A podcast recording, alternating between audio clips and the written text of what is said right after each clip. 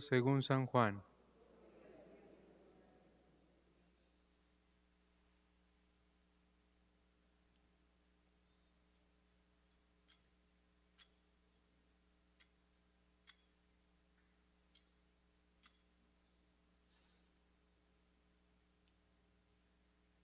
En aquel tiempo dijo Jesús a sus discípulos, Yo los he amado a ustedes como el Padre me ama a mí, permanezcan en mi amor.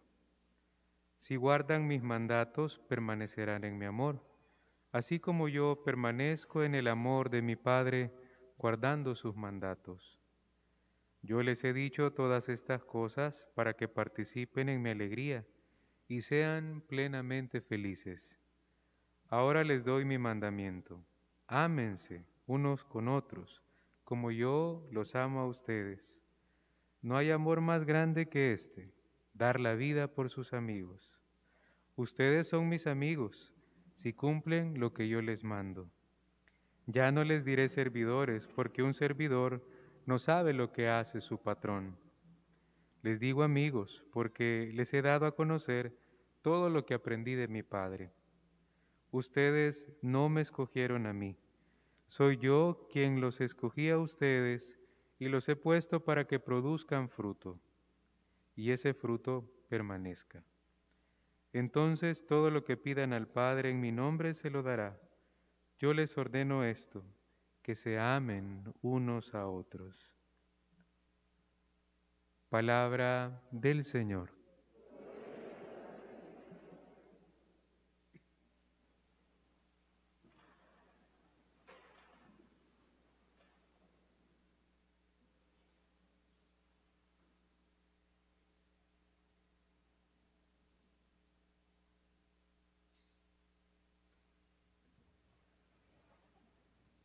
El amor es una realidad que nos cuesta conceptualizarla. Es algo que no lo podemos definir con sencillez. No es una realidad para explicar, tampoco es un sentimiento. A veces pensamos que el amor es sentir algo por alguien y y basar pues todo el, el andamiaje, digámoslo así, del amor. Y el amor no es eso. El amor podríamos decir que, que, es una acción de la voluntad, es un acto de la voluntad de una persona libre que decide amar a alguien. No es tanto un sentimiento, no es mariposas en el corazón, eso es otra cosa, ¿verdad? Pero el amor que viene de Dios, del cual nosotros participamos, se revela con acciones concretas. Dios lo reveló con su entrega. Y nosotros notamos también el grado de la entrega porque su enseñanza empapó toda la tierra y sigue dando frutos. El mensaje comunicado por parte del Señor sigue teniendo incidencia en nuestras vidas a tal grado pues que ya van más de 2020 años y sigue teniendo vigencia, porque Él lo reveló con una entrega plena a la que estamos llamados también todos. A través de esa entrega plena podemos sentirnos plenamente felices y esa sensación de plenitud podríamos llamarla amor. El Señor también asegura en la liturgia de este día que aquí estará nuestra alegría, permaneciendo en su amor, donándonos también al prójimo y ahí descubriremos que nuestra alegría pues estará en plenitud, como ya dijimos. El Señor nos grita ahora que se amen los unos a los otros como yo los he amado. Y quizás decirlo es bien fácil, ¿verdad? El Señor puede decir, vaya, ámense, hijitos míos. Y uno dice, juela, ¿y cómo? Pues sí, el Señor está dando el consejo, pero hay unos prójimos que cuesta amarlos más. ¿Y cómo hacemos ahí, verdad? ¿Cuál es el, el método? Pues el método es mirar a la Santísima Trinidad, al Padre, al Hijo y al Espíritu Santo. La Trinidad Santísima tiene en sí misma una comunión de amor. Lo que los hace estar unidos es el amor. Por lo tanto, pensemos que hay un amor mutuo entre ellos, hay un amor que es grande y podríamos decir que hay un amor como de amigos. Esta imagen nos puede ayudar también a comprender mejor los evangelios de los domingos pasados, la vid y los sarmientos. La savia que hay entre los dos, entre la vid y el sarmiento, es el amor del Padre. Aquí podríamos como, como ir comprendiendo un poquito más de qué se trata. Podríamos ir comprendiendo más cuál es el modo de amar. Probablemente a un prójimo o a una persona concreta a mí me está costando amar, pero probablemente se me facilite cuando yo descubra que lo que me une a esa persona no es el afecto directo. Lo que me une a esa persona o lo que tendría que unirme es el amor que siento por Dios y que Dios me ha revelado a mí. Entonces pensemos que la savia propiamente de esa unión eh, es el amor del Padre. Y yo tengo que olvidarme de los afectos, tengo que olvidarme de lo cargante que puede resultarme una persona, porque a mí lo que tiene que importarme es que yo estoy dispuesto a amar. Y el amor, podríamos decir, eh, no está pendiente de la reciprocidad, porque el amor, propiamente dicho, es el amor de una entrega sin límites. Yo no estoy dispuesto a amar o a servir solo a los que me caen bien y hasta dónde llegaríamos. Llegaríamos muy cortos. El Evangelio es un reto, a ejemplo de Jesús, amar sin miramientos, amar eh, fuera de las fronteras, amar lo más lejos posible.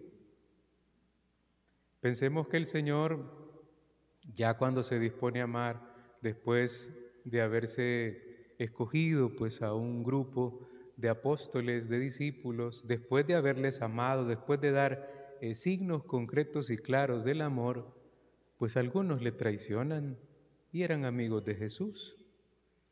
¿Y será que Jesús guarda resentimiento con estas personas o él que lo sabía todo porque era Dios, limitó su entrega a la hora de amar a estos discípulos concretamente? Sabemos que no. La clave del amor es, o la medida del amor, como dice un santo, es el amor sin medida. Primero, el Señor demostró su amor a los discípulos fue el mensaje claro que Él nos estaba amando y, signo eh, claro o gráfico es el jueves santo, en el momento del lavatorio de los pies, la entrega de Jesús hacia sus discípulos. Una entrega alegre, dispuesta, entrega que muchos no comprendían, porque veíamos todo o veían todo desde un punto de vista humano. Y a al mismo Pedro le dijo, no, Señor, ¿cómo te vas a atrever a lavarme a mí? Yo te tendría que lavar a ti. Y el Señor medio le dice algo, entonces le dice, ah, pues échame agua en todo el cuerpo.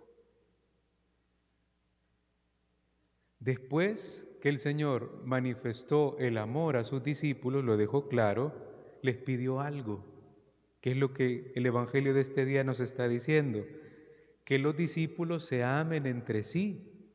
Y esto es de lo más difícil.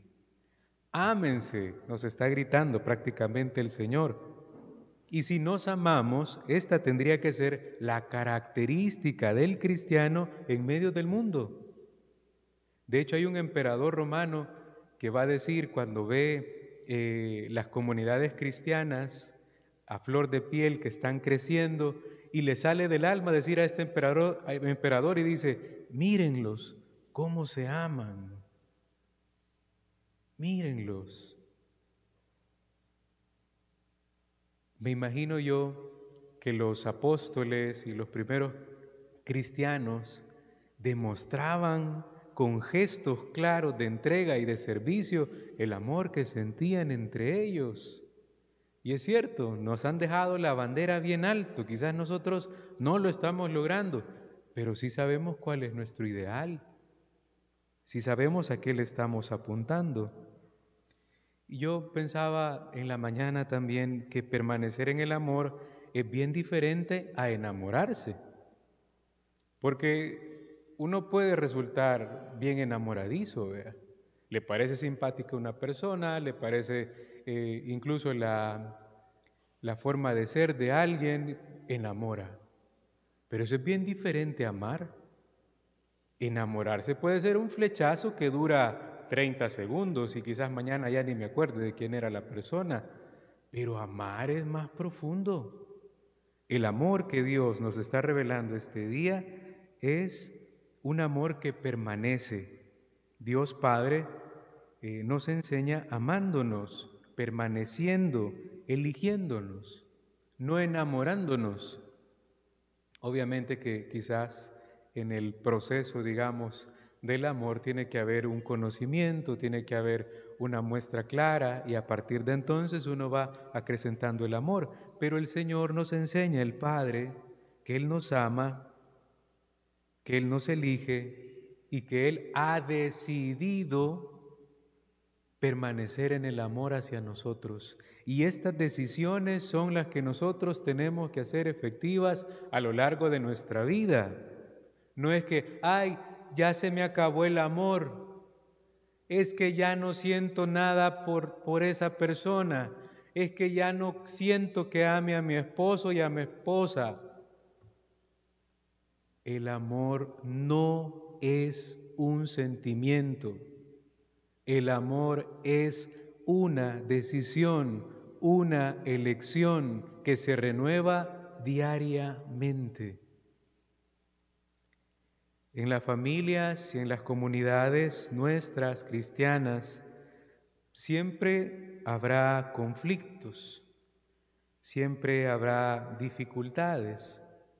Lo importante será permanecer en el amor de Cristo. Podríamos decir que la fuerza de las familias y de las comunidades cristianas radica en la práctica del amor de Jesús. Su fuerza consiste en darse.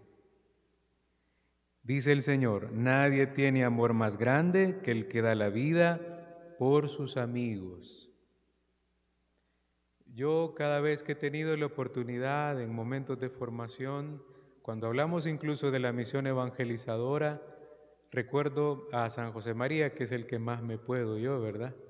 Eh, que me sale a cada rato sin quererlo. Eh, él decía que el mejor de los apostolados, la misión evangelizadora, la mejor que puede haber es el apostolado de la amistad. Cuando uno fortalece las amistades, uno quiere que las amistades eh, reciban los tesoros que uno ha recibido. Por ejemplo, uno encuentra un meme y se lo pasa al amigo. Uno encuentra algo gracioso, se lo pasa al amigo uno encuentra algo que le, que le ha tocado el corazón, que le ha conmovido, se lo pasa al amigo. La misión evangelizadora también tiene de esto, es hacer amigos nuestros, a los que tenemos al lado. Y esa amistad que está basada en el amor de Jesús va a ser muy rica. Y así vamos a poder decir que este amigo para mí es un tesoro, un tesoro invaluable. Por lo tanto, pensemos que nuestras relaciones también no tienen que ser formales, no tienen que ser así como, eh, no sé, no me viene la palabra, últimamente estoy bien escaso de palabras yo, eh, pero así como mero formalismo de buenos días, buenos días, que le vaya bien. No, nuestras relaciones tienen que alcanzar también la amistad como un regalo de Dios. Monseñor Romero decía que lo que empequeñece al hombre es el egoísmo. Lo que nos hace pequeñitos internamente a nosotros es ser egoístas. Lo que nos ensancha el corazón, por lo tanto, pues es la donación, el compartir, la entrega. El texto habla también de un mandato, pero este amor podríamos decir que no es una ley propiamente dicha, sino la fuente de nuestra alegría. El Señor habla de mandatos, pero si nos quedamos con esto, que es un mandato, yo creo que más de alguno pues se pregunta, ¿verdad? Cuando leemos el Evangelio, eh, que el Señor dice que, que vamos a, participar de su amor si cumplimos con unos mandamientos y pareciera que está poniendo condiciones al amor. Pero es, podríamos decirlo que es un tema de palabras en sí misma. Lo que tenemos que sacar nosotros es que esto que nos está mandando el Señor, que no es una ley propiamente, esto es la fuente de nuestra alegría. Y este amor, entendido así, no crea ni esclavitudes ni servidumbres, sino amigos. Habría que pensarlo por un momento. ¿Será que mis relaciones generan esclavitud, generan servidumbre y tener como al chasquido de dos dedos que venga esa persona porque la necesito? Ese es mero utilitarismo. O pensar que no, yo le prohíbo a mi novio, a mi novia que vea a cierta persona y ni que vea a sus amigos, porque tiene que estar aquí conmigo en este momento. Eso es servilismo esclavitud, una relación personal, tiene que sentirse libre, tiene que sentirse plena. Por eso quizás el Señor pone el ejemplo ahora de los amigos. Termino con una idea de un padre jesuita, Carlos, no me acuerdo su apellido ahora, que él escribe siempre pues unos textos a raíz de, del Evangelio del día o de los domingos, mejor dicho. Él dice que el amor revoluciona. Revoluciona porque transforma las relaciones injustas en relaciones de amistad y de fraternidad. Revoluciona también al hacer caer las barreras de la indiferencia. Y yo digo también, de manera personal, que el amor nos desarma. Yo ponía el ejemplo ayer de una persona que puede ser muy dura, muy dura, eh, de un carácter eh, firme, pero si esa persona se deja amar y nosotros podemos darle un fuerte abrazo, aunque le incomode a la persona, de repente ya no va a poner resistencia y se le van a caer los brazos. El amor es capaz de transformar. El amor nos desarma, el amor transforma las relaciones injustas, incluso en relaciones de amistad y de fraternidad. ¿Qué nos está faltando a nosotros? Pues yo no conozco todas las realidades que ustedes están viviendo, pero en general a nuestro país lo que le está faltando es que nos desarmemos de tanta indiferencia y de tanta enemistad que ha surgido, que aprendamos a amarnos y estar dispuestos a, luchar por el amor de amistad que a lo mejor en algún momento pues hemos descuidado. Lo que nos falta en las pequeñas comunidades, en nuestras pastorales, a nivel parroquial, que aprendamos a desarmarnos a través del amor, que convirtamos las relaciones que están friccionadas, aquellas palabras que dijimos, aquel gesto tosco que tuvimos, pues que lo transformemos en amistad y en fraternidad. Vuelvo a decirlo, probablemente cada uno de nosotros no sabe lo que estamos viviendo internamente, por lo tanto vamos a tener paciencia con los demás. Si me vio quizás un poco mal, eh, pues comprenderlo, ¿verdad? Quizás no durmió bien, yo así pienso, cuando la gente me dice algo medio chocante, quizás no durmió bien la fulanita o el menganito, ¿verdad? Pobrecito, quizás se le mojó la, la casa o tenía gotera, como estuvo lloviendo anoche. Así, pero no en, en salvadoreño, yo diría, no nos clavemos, ¿verdad? Tanto. La vida es bastante corta y hay que aprender a vivirla con la alegría que nos da el amor de Dios que nos ha sido revelado. Ave María Purísima.